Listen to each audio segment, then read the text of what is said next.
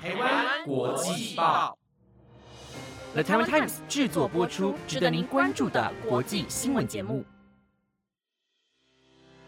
欢迎收听台湾国际报，我是婷婷，马上带您关注今天六月三十号的国际新闻重点。各位听众朋友，大家好，欢迎收听台湾国际报。今天是星期三，同时也是六月的最后一天，大家过得好吗？二零二一年已经过去一半了，也许今年因为疫情的关系，并不是那么好过，但是大家还是要努力生活哦。今天婷婷将会带您持续关注疫情的消息。加拿大为了达成碳平衡，宣布了新的政策，以及法国审查将近两年的生物伦理法修正草案，在昨天投票表决，结果如何？千万不要错过了。另外，婷婷一样会回复大家在 IG 上询问我的问题。提醒大家，如果想要知道我的回复，一定要听到节目最后哦。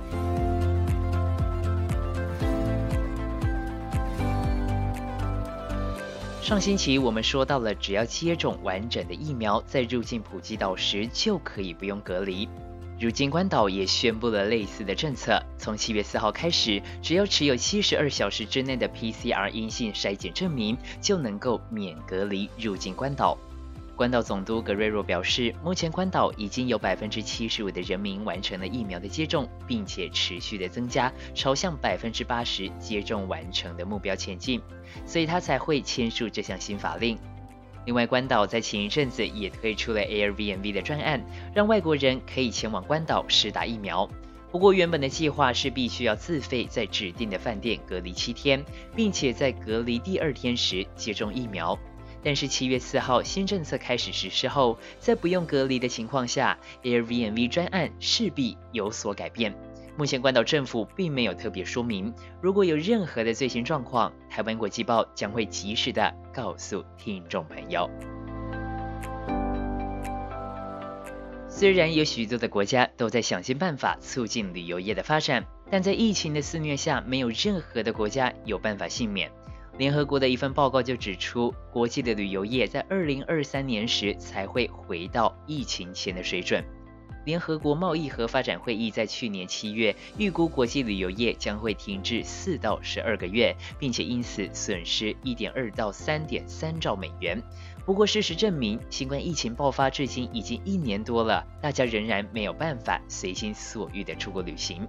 根据联合国世界旅游组织的统计，二零二一年第一季国际来访旅客人数萎缩了百分之八十四，预计要等到二零二三年以后才能够恢复到新冠疫情爆发前的水准。疫苗的接种状况将会影响旅游业复苏的程度。想要出国旅游的听众朋友，可能还需要等待好长一段时间了。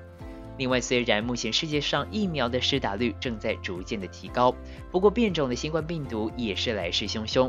甚至有一些疫苗被研究出来，对于变种的新冠病毒抵抗力是非常薄弱的。因此，婷婷还是要提醒大家，千万不可以放松警惕，只有乖乖的遵守防疫规定，不用戴口罩出门的日子，才会离我们越来越近。尽管疫情期间我们都不怎么出门，不过你知道吗？你还是有可能增加了环境的污染。欧盟一次性塑胶报告在最近出炉了，这是一份欧洲环境署针对新冠疫情对欧洲环境中一次性塑胶影响的报告。报告指出，因为疫情的关系，让许多由长效一次性塑胶制成的产品使用量增加，而这些产品在制造的过程以及废弃之后，都有可能造成污染或是危及生态系统。报告提到，在防疫期间，口罩以及手套去年上半年欧洲进口增加了一倍以上。欧洲环境署估计，欧盟进口十七万吨左右的口罩，导致了额外的温室气体排放和其他类型的污染。值得一提的是，国际医疗保健组织并没有将手套列为建议大众使用的防疫措施之一。不过，在去年四月到九月，欧盟仍然增加了百分之八十的手套进口量，总共十万五千吨。而这些大量的口罩以及手套，从资源开采、生产、运输、废弃物处理和乱丢食物的行为等方面，对环境和气候造成了影响。首先，先影响了制造这些物资的出口国，之后在欧洲则是出现了废弃物相关的问题。除了口罩以及手套，报告中也提到了塑胶包装的问题。大家待在家无聊时，常常网购。去年三月到九月，电商的营收就比过去增加了百分之十六。包括运送用的塑胶包材，总计增加了一点一万到一点七万吨。另外，因为不能在外面进食，许多的餐馆都转型成外送的经营模式，这也导致一次性包装的使用增加。报告指出，因应这次疫情所产生的塑胶问题，必须要能够找寻替代材料，减少乱丢垃圾，更妥善的回收利用等等，才能够为未来可能发生的类似意外事件和不确定性做好万全的准备。说到环境的问题，碳中和是目前全球都在追寻的目标之一。原先订立二零四零年禁止贩售燃油车目标的加拿大，在今天六月三十号宣布，将提前五年，在二零三五年开始全面禁止贩售燃油车。不管是小客车还是卡车，都必须要达到零碳排放才能销售。所以，即便是油耗低的油电车，在二零三五年也必须退出加拿大市场。目前，加拿大已经着手投资充电设施，并且提供电动车购车补助。行政以及立法部门也共同表示，将会在二零二五年到二零三零年之间完成各种相关法规与配套措施。除此之外，加拿大更远大的目标是希望在二零五零年的时候能够成为零碳排放量的经济体。相信透过国家的力量，地球暖化的问题也能够得到解答。法国审查将近两年的生物伦理法修正草案，在昨天晚上进行最终表决，最后以三百二十六票赞成、一百一十五票反对，成功的通过。其中最受争议的条文就是医学人工生殖将扩大开放给女同性恋伴侣以及单身女性。简单来说，所有的女性都可以透过人工生殖怀孕。在这项修正草案通过之前，人工生殖只开放给不孕的异性夫妻以及伴侣。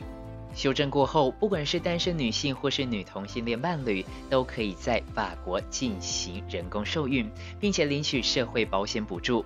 不过，代孕仍然是被禁止的。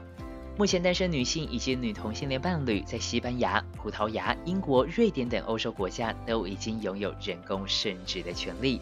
有一名投出赞成票的国会议员认为，医疗人工生殖的取得不应该因为申请者的婚姻状态或性别倾向而有所差别待遇。相信这项法案的通过，就如同儿童与家庭国务秘书塔克所表示的，是进步主义的里程碑。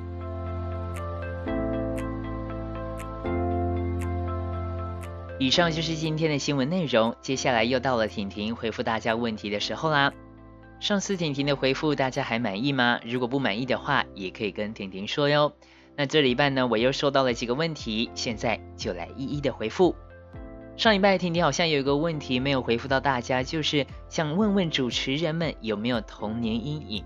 现在想一想，好像真的没有什么特别害怕的事情。如果有的话，应该就是在路上的时候踩到狗屎了吧？因为婷婷踩到每次都觉得清起来非常的麻烦。好，接下来的问题是，这两周女主持人们都被坑，也来坑一下男主持人。云婷跟婉云谁最接近我的理想型呢？婷婷的理想型是要有能力又愿意努力的女孩，那么这两位主持人当然都是非常有能力也非常努力的女孩啦。不过婷婷是高攀不起的，所以就不要想太多了。接下来下一个问题，主持人是猫派还是狗派呢？虽然可爱的我都喜欢，不过婷婷还是比较喜欢猫一点，因为我觉得猫比较喜欢干净，而且也不用带出去兜风遛狗，对吧？所以呢，我是比较喜欢猫的哦。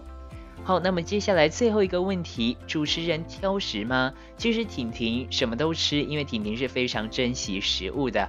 不过有一个菜，婷婷是真的没有办法接受，那就是芥菜，因为我觉得咬起来越咬越苦，真的是呃吃不下去。今天的你问我答就到这边结束啦。如果听众朋友们还想要询问更多关于我的问题，记得到 IG 主页的 Link Tree 当中点选国际报主持群，你问我答，只要你敢问，我就会回答你哦。以上就是今天的节目内容。本节目由的台湾 Times 制作播出，每周一至周五晚间十点将准时带来当天的国际新闻重点。我是婷婷，我们明天见，拜拜。